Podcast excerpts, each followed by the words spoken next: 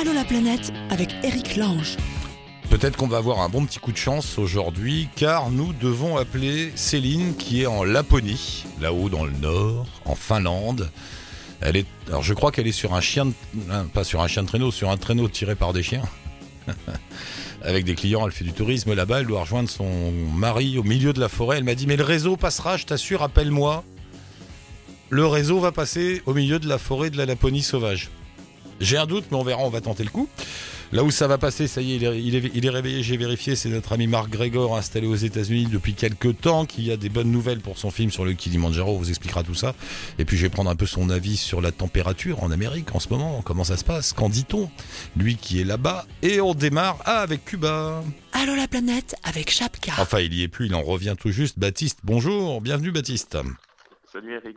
Encore un peu de sable dans les chaussures? Ah ouais ouais heureusement euh, j'en ai gardé un peu de côté euh, parce que là ça fait quelques jours euh, quelques jours que je suis de retour Ouais. après trois semaines à Cuba et c'était c'était vraiment un super voyage. ouais. T'es resté trois semaines, c'était un voyage quoi Pour le plaisir, pour le boulot ou voilà, juste Non, parce non, que t'avais envie? plaisir, ouais, Pour le plaisir. Ça, ça fait un petit moment que j'avais j'avais cette destination là en tête et puis et puis ouais les, les circonstances ont fait qu'avec euh, qu'avec deux copines là on a eu euh, l'occasion de partir euh, pendant trois semaines euh, à Cuba donc euh, bah. ouais c'était vraiment bien sympa. Monsieur Baptiste n'a pas une vie désagréable. Le Non, gars, faut que je vous laisse, je pars avec deux copines à Cuba. Salut, je vous enverrai une petite carte. Euh, c'est un- une idée que tu as depuis longtemps d'aller à Cuba ou tu as eu le réflexe Ouais, ouais, bah, parce que ça, ça va changer C'est une destination ouais, que j'avais en tête depuis un moment. Et puis, euh, bon, euh, c'était pas dans les priorités euh, des destinations, euh, ben, parce que j'avais quand même en tête que ça resterait un peu toujours pareil, que j'avais le temps d'y Ah aller et que. Et que bah voilà, il y avait d'autres destinations qui, qui prenaient le pas. Et puis, euh, et puis finalement, là, avec, euh, bah ouais, avec les changements qui se sont amorcés, euh, bah, je pense que comme pas mal d'autres touristes, je me suis dit, ah ouais, bah, ce serait, ce serait, ce serait pas mal d'y aller assez rapidement avant que, avant qu'il y ait des McDo partout, quoi. Déjà, avant que ça change. Et puis surtout, avec euh, le sentiment d'aller vivre l'histoire. C'est des- Ouais, moments historiques dans l'histoire d'un pays. Ça, c'est comme, c'est comme fou. C'est fou ce qu'il Ouais, doit- exactement, exactement. Est-ce qu'on le sent après- Est-ce qu'on sent ça quand on est là-bas qu'il y a un changement en cours ou, ou pas? Alors, euh, bon, j'ai pas, c'est sûr que j'ai pas de comparaison, euh, j'y suis pas allé euh, avant, mais euh, on le sent peut-être avec euh, la quantité de touristes qu'il y a. Ouais, c'est vrai qu'il y a quand même beaucoup de monde. Euh, il y a beaucoup de Français. Euh, D'après ce que j'ai cru comprendre, on est la, la troisième euh, nationalité de Français euh, derrière les Canadiens, je crois, en premier. Et, et il y a beaucoup d'Allemands aussi. Donc je crois que ce serait peut-être les deuxièmes, la deuxième nationalité, si je dis pas de bêtises. Et, euh, et donc, ouais, c'est surtout sur la quantité de touristes. Après, ben, la carte postale, elle est toujours là avec, avec les vieilles voitures, avec euh, Oui, c'est ce que- les, murs, euh, les murs peints euh, à la gloire de Fidel Castro et Duce, avec la musique dans tous les bars, les cigares, le rhum, etc. quoi. Ça, ça y est, c'est ce que tu me dis. Les images d'Épinal sont vérifiées. C'est bon, ils ont, ils Ouais, ont, ouais, ils ont ça- bien ça, laissé. toujours, Même les vieilles bagnoles américaines, il y en a encore? Pardon? Même les vieilles voitures américaines, il y en a Oui, encore? oui, Ah ouais? Oui, oui. Alors, euh, il y, en, il y en a encore beaucoup et je pense qu'ils feront en sorte de les garder quand même, euh, euh, même, euh, même si l'ouverture s'accentue au fur et à mesure. Mais bah, voilà, comme ça fait partie de ce qu'attendent les touristes aussi, je pense Mm. qu'ils feront en sorte de les bichonner et de les garder en état euh, longtemps. Euh, mais après, c'est vrai qu'il y a aussi euh, des voitures plus modernes qui sont notamment là pour euh, les taxis, euh, pour euh, les, les voitures de ouais, location, etc. Ouais. Mais, euh, mais non, non, il y a encore beaucoup de voitures et c'est vrai que quand on descend de l'avion et qu'on arrive à la Havane, euh, bon ben euh, voilà, on sait tout de suite qu'on est arrivé parce que euh, parce qu'on a toutes ces toutes ces vieilles voitures dans les rues et, et de ce côté-là, on n'est pas déçu quoi. Parmi les réflexions que tu as, que tu m'as envoyées, il y a cette idée que là-bas, il ne faut rien prendre pour acquis. Ce qui est, ce qui est sûr aujourd'hui peut, peut tout foirer demain. C'est quoi? C'est un voyage au jour le jour? C'est une... Ouais, c'est ouais, un peu n'importe quoi? Nous, c'était un petit peu le mode de voyage qu'on avait envisagé, donc, euh, donc ça nous a pas trop perturbé, ça. Euh, c'est vrai qu'on a croisé d'autres touristes sur notre route euh, qui pouvaient être un peu déstabilisés par ça parce que euh, bah, ils avaient réservé des hébergements et puis quand ils arrivaient, on leur disait, surtout dans les casas particulières, on leur disait euh, oui, oui, euh, on sait que vous deviez venir. euh, je vous avais dit que j'avais de la place, mais en fait, c'est complet. Donc, je vais vous emmener chez ma cousine, mon beau-frère ou je ne sais qui. Alors, il y a toujours un plan de secours. hein, ça, il n'y a pas de, il a pas de problème. mais après, c'est vrai que certains touristes qui qui étaient dans cet objectif-là, euh, qui avaient réservé des des hébergements avec des belles photos sur Internet, etc., pouvaient être un petit peu déçus de se retrouver dans un plan B. Euh, et puis nous, il nous est arrivé juste une petite, euh, une petite mésaventure euh, parce que voilà, on est arrivé un jour, bah, comme, comme à chaque fois, on descendait du bus, on arrivait dans une ville et puis on cherchait un hébergement. Euh, et puis on avait réservé, enfin on a, on a été parti pour plusieurs nuits dans un hébergement. Mmh. Euh, et puis euh, une, une journée, ouais, voilà, pendant pendant la, deuxième ou troisième journée, je sais plus, on était en excursion avec un guide qui reçoit un coup de fil pendant l'après-midi, pendant son excursion, qui nous dit ah bah c'est votre hôte, euh, qui nous dit qu'en fait ça- faut que vous dégagiez parce que euh, parce que en fait il a eu il y avait eu une incompréhension, il y a d'autres gens qui arrivent et donc faut que vous trouviez un autre hébergement. donc euh, la dernière nuit euh, a été euh, a été euh, ailleurs. Mais ça, tu vois, ce genre de désagrément, c'est pas grave quand on a du temps. Toi, trois semaines, c'est quand Oui, même pas mal. Tu dis, bon, Voilà. bah, je suis dans la galère 24 heures, 48 heures, c'est pas si grave. Quoi. Ouais. Exactement. Et puis c'est vrai que je pensais à ça euh, quand je t'ai entendu parler de ça euh, avec un autre, un autre voyageur là dans une émission précédente Hum. où euh, tu parlais des, euh, des, endroits qui étaient toujours réservés à Ouais, l'avance via TripAdvisor et tout ça. Et tout ça.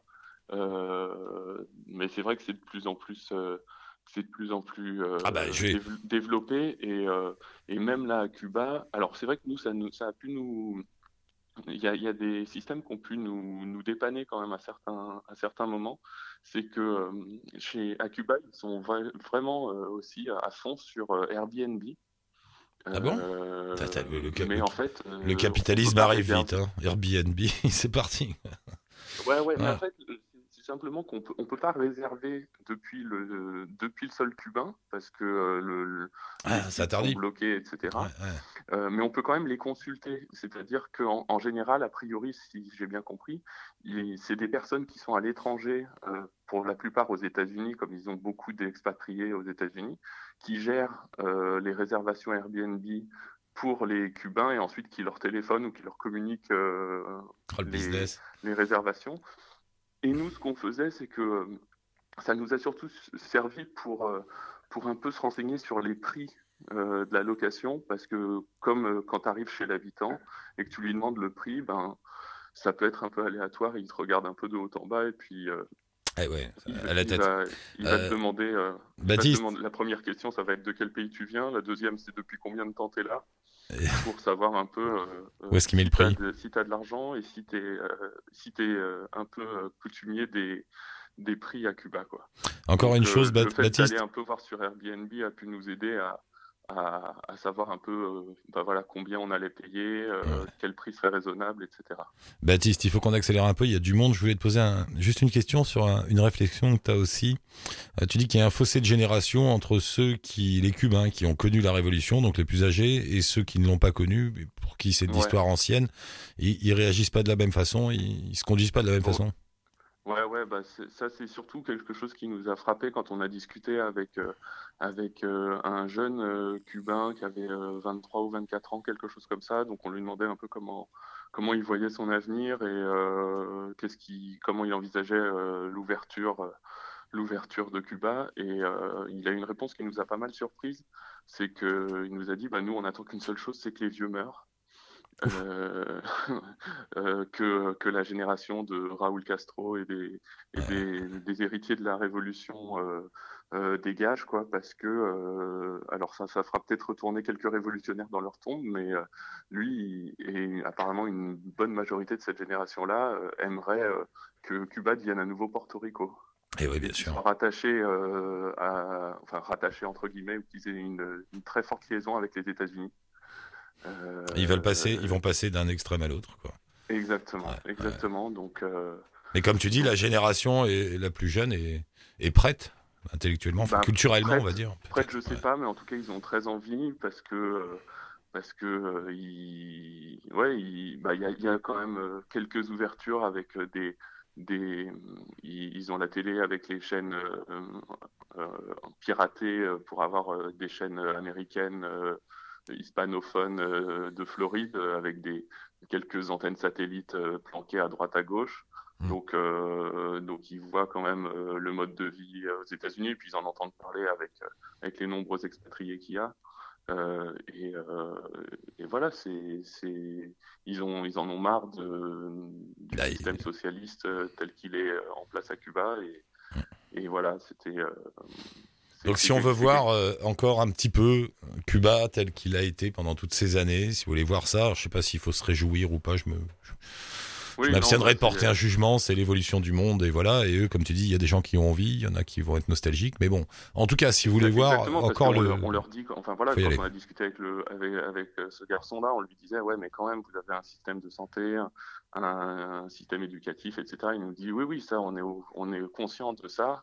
Mais après, euh, par exemple, le système éducatif, on fait des études, on a, la possibilité de faire des études euh, de, de médecin, on a on a un nombre incalculable de, gens euh, qui ont, des, qui, ont des, diplômes de médecine, mais qui font euh, taxi parce que ça leur rapporte plus d'argent, parce qu'ils ne peuvent mmh. pas vivre avec une paye de médecin. Euh, c'est ce que m'avait dit un type. Il y avait une fois un Cubain comme ça qui avait une bonne réflexion dans l'émission, qui était un peu dur, mais disait C'est bien, oui, tout le monde fait des études. Résultat des courses, à Cuba, on a les prostituées les plus diplômées du monde. Oui, bah, voilà. C'est un peu ça le, principe. Et puis, mais après, voilà, le, fait que le changement soit enclenché, je pense que c'est indéniable. Après, euh, je pense qu'il ne se fera pas euh, non plus si vite que ça parce qu'il y a quand même encore, encore une grosse mamise de l'État et de. Ah bah, il garde le gâteau pour l'instant. Voilà, il y a, il y a quand même. il y a quand même le changement qui est en cours, mais ce sera surtout une histoire de génération. Quoi. Mon cher Baptiste, merci pour ces quelques réflexions suite à ton voyage à Cuba. Euh, bah, N'hésite pas, à une prochaine fois. Bah, prochain voyage. Ça marche, Baptiste. Merci beaucoup. Salut, à la prochaine. Bye. on va aux États-Unis, ça y est. Monsieur Marc Grégor, comment va-t-il? Ça va très bien, toi, Eric. Oui, oh, je te, je te réveille. Ouais, ouais, non, doucement. Il est 8 h du matin, le soleil passe par la fenêtre, là. On a enfin le soleil après plusieurs jours de, de tempête de neige, et euh, c'est assez agréable. Alors comme ça, on fabrique des petits Américains. Euh, Franco-américains, s'il te plaît. 50%. Mhm. Hein. Il y a toujours 50% dedans. Hein. Les félicitations, Marc Grégor, vieil habitué de l'émission, se reproduit. Il nous fabrique des auditeurs. Bravo. Merci. Une auditrice en l'occurrence. Une auditrice. Elle a, elle a quel âge, Charlotte? Trois mois aujourd'hui d'ailleurs. Trois mois. Trois mois aujourd'hui, bon anniversaire. Bonne... Oui, enfin bon, bienvenue Charlotte. Bonne chance. Exactement. Ah, c'est marrant. Et alors, euh, la nuit, ça va, elle dort? Non, pas encore.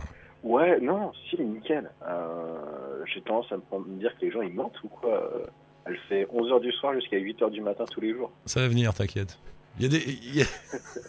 le vieux routard, tu sais. Mais non, c'est bien, ta gosse, elle dormira tout le temps, tu parles. T'inquiète, il y a un moment, forcément, t'y passes.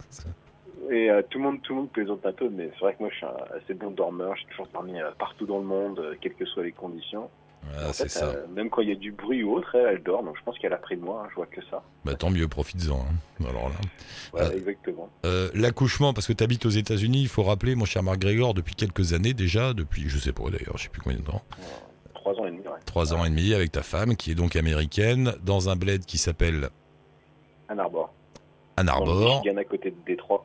Voilà, dans le nord des États-Unis, en face du Canada. Euh, là, oui. Et, ça coûte combien un accouchement en Amérique? Alors, ma femme travaillant pour l'université, qui est une des meilleures universités au monde, avec un super hôpital, euh, était payée. on a quand même reçu, on a quand même reçu, on a quand même reçu la facture. Ah. Et je crois que c'était 48 000 dollars. Ah ouais. 48 000 dollars. Mais tu sais, j'ai déjà eu des, auditeurs qui m'ont dit qu'aux États-Unis, euh, on prend un crédit pour accoucher, hein, comme, euh, comme si on achetait une voiture. Ah ouais, non, mais je suis pas, pas surpris. Hein. Nous, on a eu. Euh, au final, je crois que ça nous a coûté 7 dollars ou quelque chose comme ça. Mais les gens comprennent pas forcément ça. Mais le mois d'après, elle était en congé maternité, donc elle ne travaillait pas. Et donc notre notre assurance maladie n'était plus, ne marchait plus parce que son travail, elle, ne payait plus de cotisation. Mmh. pour avoir l'assurance maladie, parce que si bébé est malade, bah, ça coûte très très cher. Par exemple, les vaccins, c'était 5 ou 6 000 dollars. Mmh. On a dû payer les cotisations nous-mêmes. Donc, on a payé 3 000 dollars de cotisation. Voilà, c'était la, petite mois. parenthèse euh, euh, système de santé dans un pays ultra-libéral. C'est juste pour rappeler aux, aux auditeurs que c'est pas si mal le système européen et français. Quand même. Ouais. Tu te rends compte? Ouais, ouais. 5000 dollars pour les vaccins pour le gosse? Ah non, c'était, c'est, et en plus dedans, ce qui, ce qui t'envoie le détail de la facture, ce qui m'a bien fait rigoler, c'est qu'il y avait euh, conseil pour les vaccins. Donc globalement, ils nous ont dit, il faut absolument prendre ces vaccins-là. Ça, ça coûtait 1200 dollars. Juste la personne qui me dit, faut, faut, donner ce vaccin-là quand même. hein. J'ai une amie l'autre jour qui est aux États-Unis aussi, qui achète un vaccin pour les gosses. Ils me disent ce qui est horrible, c'est qu'ils disent bon alors il y a le vaccin à 5000 dollars et il y en a un autre à 2000. Et là, tu vas te dire, mais alors qu'est-ce qu'il y a de moins bien?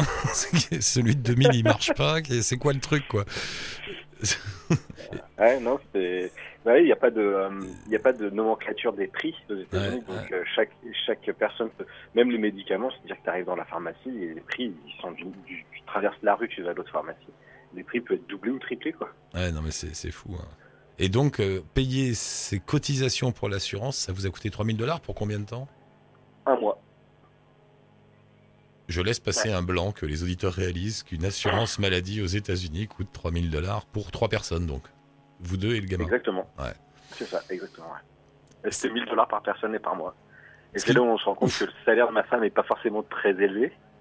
Mais il y a une raison, c'est parce qu'en fait, on paye des cotisations tous les mois. D'où l'importance, si vous partez vivre aux États-Unis, lors de la négociation avec l'employeur, de bien négocier une assurance maladie. Si- sinon, c'est pas possible. Exactement, ouais. Non, Tu te rends compte Bah maintenant, enfin, j'allais dire maintenant, c'est une obligation que l'employeur te fournisse une assurance maladie, mais ça va changer très très prochainement parce que c'était un des bénéfices de Obama et c'est un des, une des choses que Monsieur Orange, appelons-le ainsi, euh, va changer. Mais tu vois, ça, ça, je trouve ça dingue.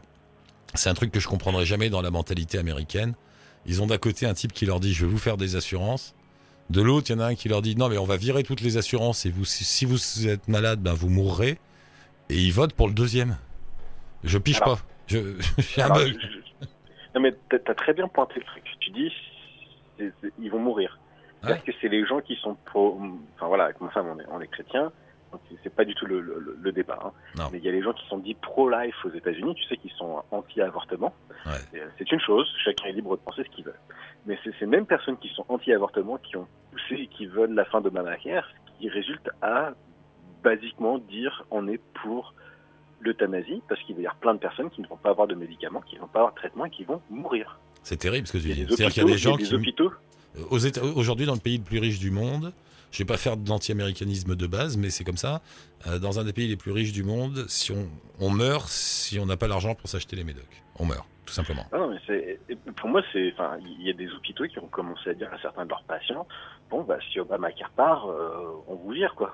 Demain, vous êtes dans la rue, quoi. Et c'est des gens peut-être en phase terminale, c'est des gens qui ont peut-être besoin de traitement. Et moi, je trouve ça, mais comment tu peux te dire euh, pro-life, tu vois, parce que Mm. c'est comme ça qu'il s'appelle, c'est, c'est, charmante personne, et dans le même temps être capable de soutenir, parce qu'en plus ils soutiennent, hein, et tu discutes avec eux, ils disent mais non, c'est très bien comme ça, quoi. Et tu dis non, mais arrêtez. C'est d'une violence. C'est- non, c'est dur. Hein, c'est, un- sujet dont on parle beaucoup, euh, le nouveau président américain là-bas ça, ça, ça discute? Oui, oui, bah de toute façon tous les jours il dit quelque chose sur Twitter, donc euh, tous les jours et tous les jours. euh, et puis il agresse, tu sais, il, a- il, il agresse assez verbalement les médias. Donc forcément les médias répondent. Donc euh, le seul moyen d'échapper, c'est d'éviter Facebook, de ne pas allumer la radio, de ne pas allumer la télé, de pas ouvrir la, la presse. Sinon, euh, c'est 50% du temps c'est lui. Euh, Il y a un petit 5-10% sur les élections françaises en ce moment, parce que euh, les Américains quand même s'intéressent à nous. Il y, a- il y a quand même, ils en parlent.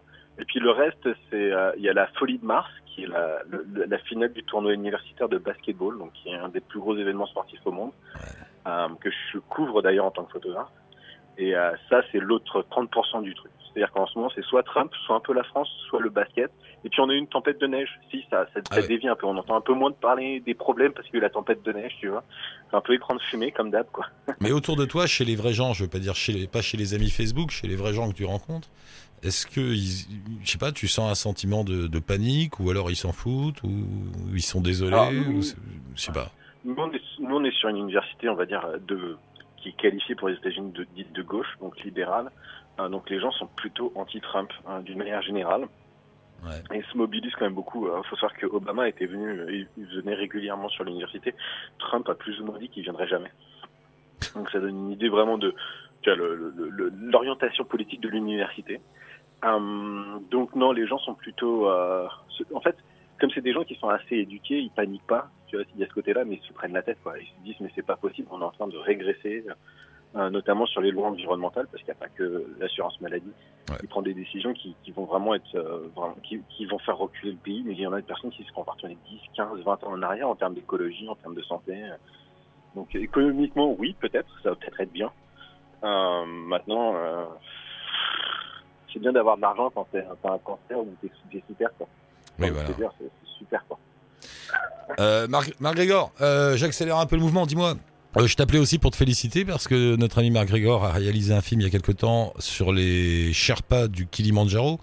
Autrement dit, ces personnes que vous engagez quand vous faites une ascension du Kilimandjaro et qui portent le, matériel et t'avais pointé du doigt cette profession et ces gens qui subissent une forme d'esclavage, ouais, carrément. Euh, et alors, ça y est, le film a été diffusé sur la TNT en France? Alors oui, le jeudi 16 mars, euh, si je dis pas de bêtises, à 20h40 euh, sur la chaîne Trek, euh, donc est Trek HD. Euh, le film est encore disponible, je pense, euh, à la demande. Euh, donc voilà, non, c'est c'est super, on est très contents parce que c'était quand même à, à une heure, même si c'était une chaîne de, de la TNT un peu privée, bah, c'était quand même à une heure de grande diffusion. Et euh, le film va être aussi diffusé à Regard d'altitude, un festival à Barcelonnette euh, dans les, dans la, en France. Mhm. Et euh, il va être aussi diffusé au Canada. Donc s'il y a des gens du côté de Québec City, fin avril, il va être diffusé au Festival du film pour l'environnement. Euh, le 26 avril, je crois peut-être, c'est un dimanche. Euh, donc voilà, donc juste à côté de Qué- Québec City. Normalement, j'y serai. Donc s'il y a des auditeurs dans le coin, je serais très content de les rencontrer. Ils sont les bienvenus à venir voir le film. Belle, belle preuve de ténacité parce que depuis le temps que tu te bagarres pour que ce film existe, je suis bien content que ça y est, ça, on, va, on va enfin pouvoir le D'accord. voir. Donc je là, je peux aller euh, sur la chaîne Trek. euh, Peut-être que je peux le voir en replay. Quoi. Exactement. d'accord. ouais. Ça, a pris, ça a juste pris 5 ans. hein. C'est vrai qu'on voilà. tiens à remercier Eric et à remercier tous les auditeurs d'Allo à la planète parce que vous avez été les premiers soutiens du film, les premiers à en parler, à nous aider. Et on- à l'époque, on l'avait fait en, en financement avec euh, le crowdfunding et il y a pas mal d'auditeurs qui avaient aidé. Et, Ah, bah, et voilà. mais c'est une longue. Faire des films, ça prend très longtemps. C'est et- très dur. Et j'aime bien ton histoire parce qu'elle prouve encore que quand on sait qu'on a une bonne idée, en fond de soi, quand on sait le truc, il faut pas lâcher l'affaire. Quoi. Il faut, faut Exactement. ouais. Ouais. Bah, c'est bien Marc Grégor. Bon ben embrasse la famille, embrasse Charlotte, madame, tout ça. Euh, vous restez aux États-Unis alors finalement?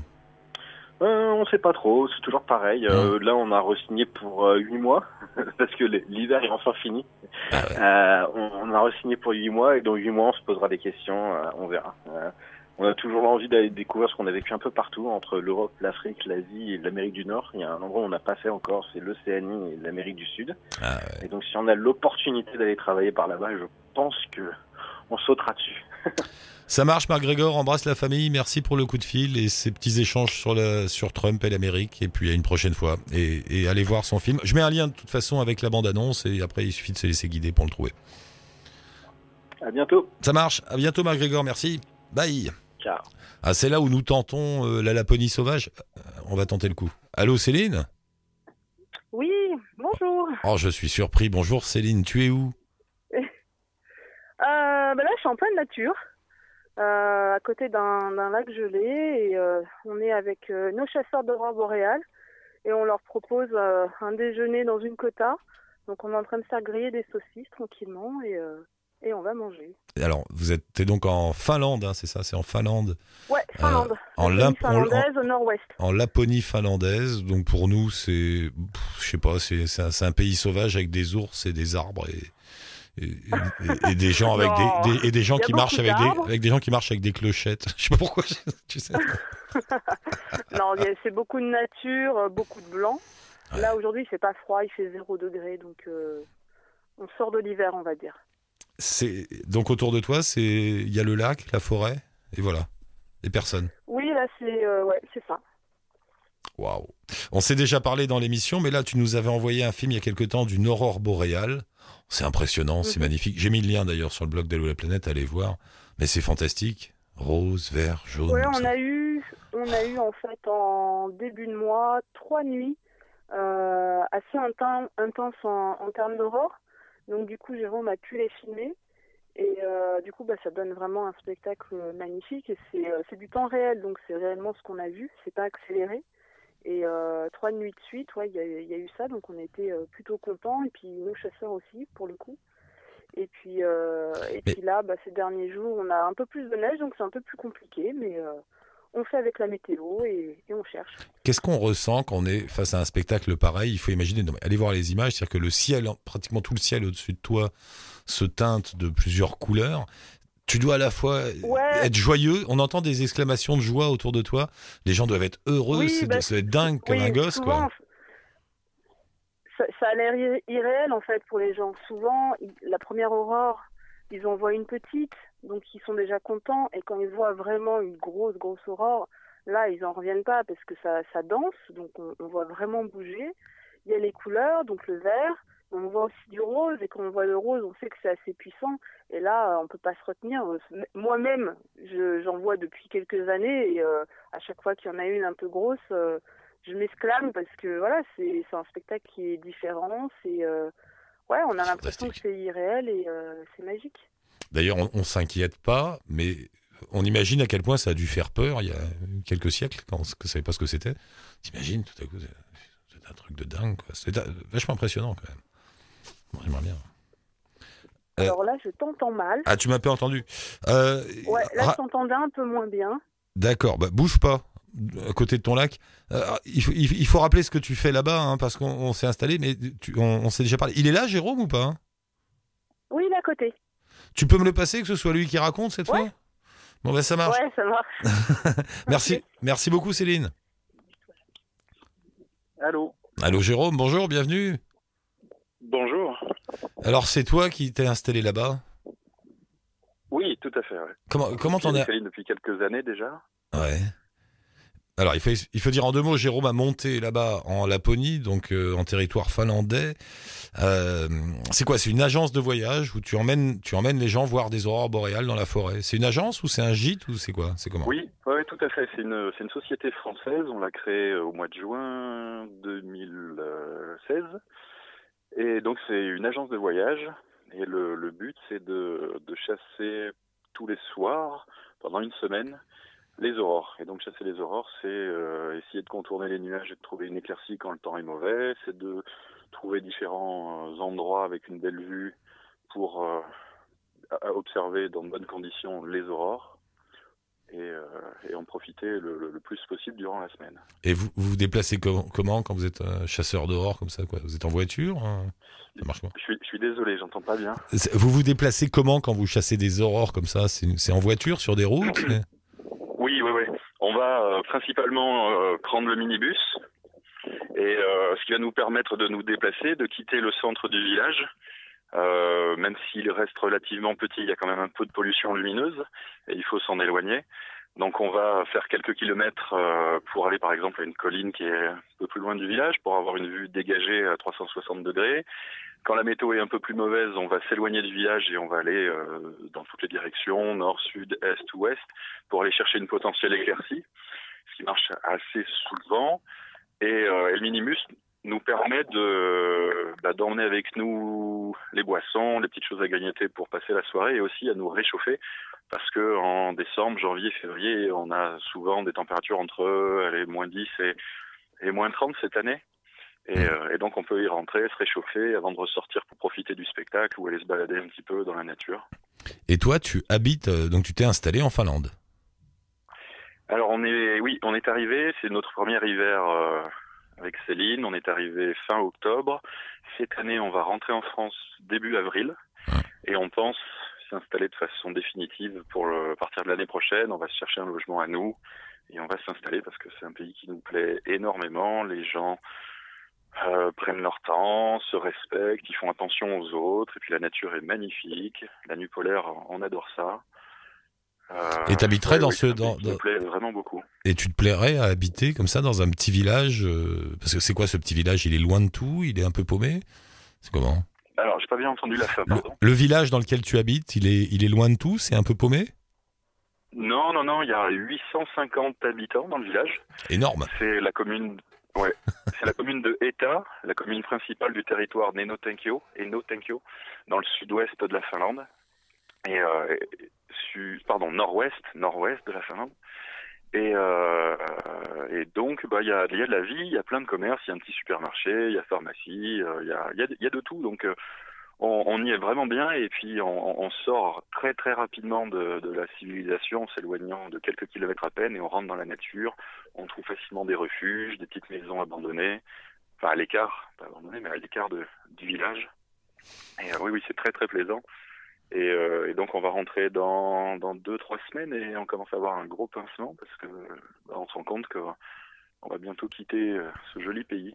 Mais c'est pas une vie un peu en dehors du monde, comme ça, dans un tout petit village finlandais, à chasser les aurores boréales? Tu te sens pas un peu euh, à côté? Ah, Si, si, si, si.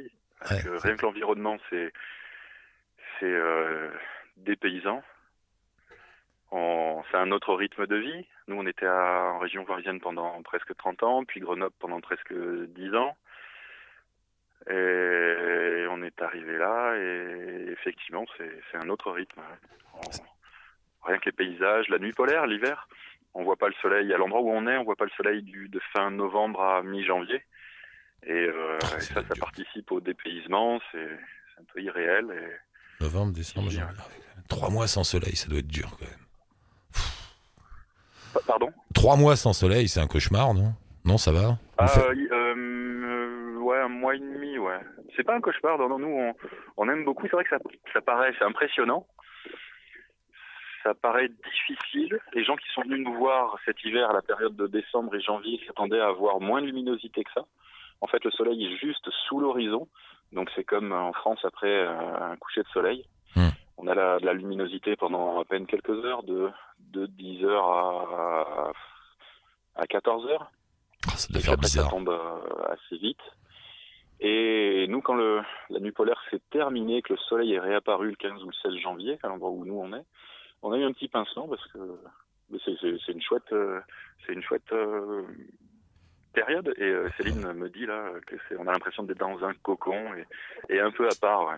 Dis-moi encore une chose, tu as donc à monter un business où tu emmènes des touristes se promener pour aller voir des, des aurores boréales? Comment Il y a personne d'autre qui l'avait fait avant toi? Enfin, il n'y a pas de concurrence ou comment ça se fait que tu as, pu monter ça? Oh, il y a, si, si, il y a beaucoup de, ah ouais? de tourisme autour des aurores. Et j'ai rien inventé, à part euh, mon offre qui est peut-être un peu différente. Euh, en Norvège, en Suède, en Finlande, en Islande, et puis j'imagine aussi en Amérique du Nord.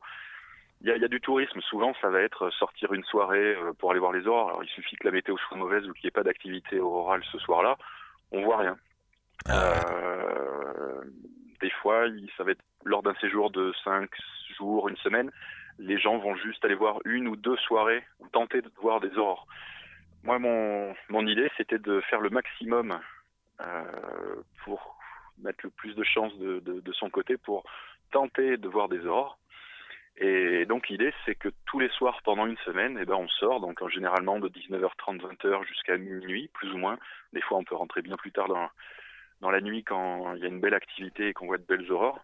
Mmh. Et, euh, et d'après ce qu'on a vu, quand j'ai créé mon, mon offre, j'ai pas trop regardé non plus le marché pour être sûr de, de ne pas copier de, et d'avoir mon, de créer ma propre idée, mes propres séjours. Je pense qu'on est les seuls, ou en tout cas, en début de l'hiver, on était les seuls à avoir une offre identique sur le marché francophone.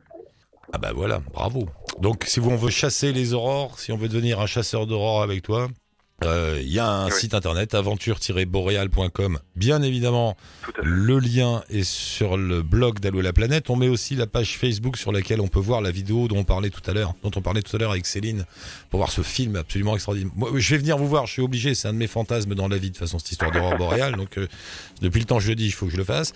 Euh, avec plaisir. Et puis j'ai mis aussi un lien. On en a pas parlé avec Céline. Ce sera pour la prochaine fois avec son site jeupapote.com parce que Céline est blogueuse. Elle fait des papiers sur le voyage et sur la nourriture. Euh, donc on en parlera la prochaine fois. Tiens, est-ce que c'est bon les steaks de Rennes et les boulettes de je sais pas quoi là, que vous mangez On en parlera la prochaine fois. Merci beaucoup euh, tous bien. les deux, Mais... euh, Jérôme et, et Céline. Et puis à une prochaine fois. Bonne chasse aux aurores. Alors portez-vous bien. Merci beaucoup. Et merci d'être passé. Bye. À la prochaine. J'aime bien ces petits coups de fil improbables d'une forêt de Laponie.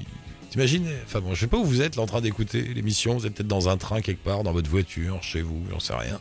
Et là, on vient de parler avec quelqu'un qui est au milieu d'une forêt, en train de chasser les aurores boréales. J'adore. Pour nous joindre et participer aussi, la page Facebook d'Allo la planète et le blog Bonne route tout le monde.